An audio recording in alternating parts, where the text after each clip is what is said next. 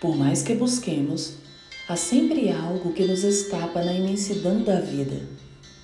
A vida controla suas próprias coordenadas, de modo que não temos como compreender todos os seus caminhos, todas as escolhas e tudo o que ela quer de nós. É como se tivéssemos tanto para fazer, tanta potência de vida dentro de nós, mas não soubéssemos bem o que de fato devemos fazer, como e quando fazer. E diante disso, é como se o tempo escorresse pelas nossas mãos, deixando-nos cada vez mais assustados. Como se não bastasse, quantas vezes, acreditando estar no caminho certo, não nos demos conta de que tomamos a estrada errada e então temos que recalcular a rota a partir da nossa bússola interna. Momentos assim, da mesma forma que os momentos de novas descobertas, são como travessias de desertos, nos quais é necessário deixar tudo que não é essencial de lado, juntar o que realmente importa na mente e no coração e se pôr a andar pelo desconhecido. É o momento do desencontro, da perda, do desassossego, da entrega, da ressignificação. É o momento em que a escuridão do universo parece maior e nos ilumina, enquanto nos faz parecer ainda mais fugazes e pueris. Nesses instantes de sede, a vida também proporciona viradas, possibilita encontros, chegadas, sossegos, construções.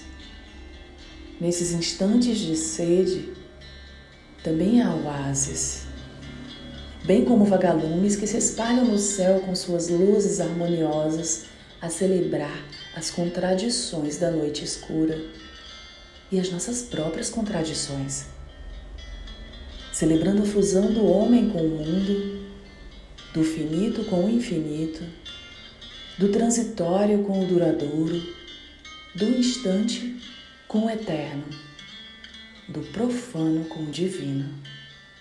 E a partir da compreensão das nossas contradições, passamos a melhor entender as contradições do universo, às quais invariavelmente estamos submetidos. É como se passássemos a entender as incógnitas do tempo como algo real e que nos é próprio, é natural. Assim, passamos a nos lambuzar no júbilo da perdição. Às vezes, é preciso que nos percamos para que possamos nos encontrar. É preciso se queimar para tornar-se fogo.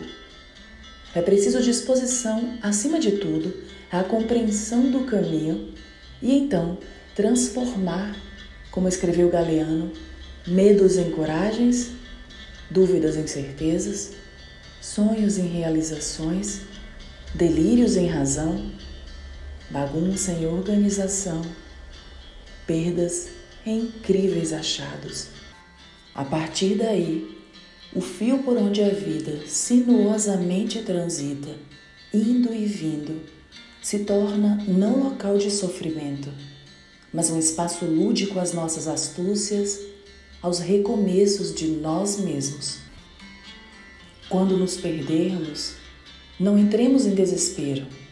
Agradeçamos, porque talvez essa seja a melhor maneira de nos encontrarmos nessa vida desconcertante, eu sei, mas também infinitamente bela.